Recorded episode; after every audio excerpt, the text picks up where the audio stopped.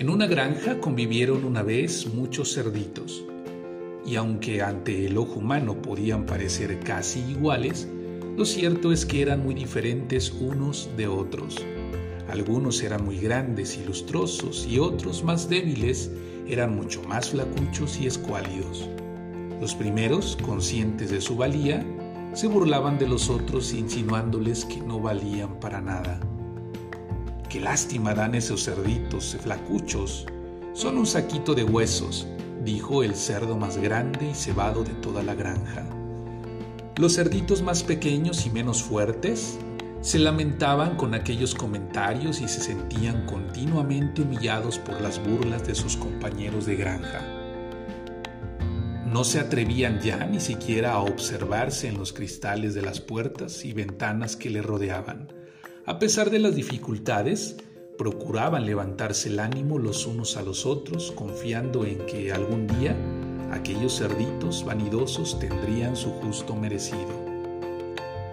Un día, el granjero que cuidaba a todos ellos bajó a la granja por un buen ejemplar para celebrar las fiestas navideñas que se encontraban a la vuelta de la esquina.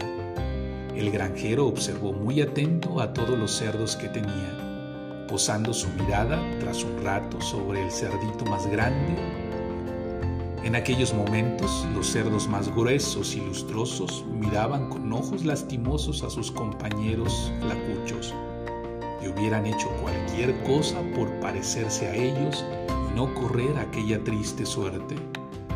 Afortunadamente, el granjero, que no tenía demasiado claro lo de poner fin a un pobre cerdito tan solo por celebrar una fiesta, cambió de opinión y no sacó ni a uno solo de la granja.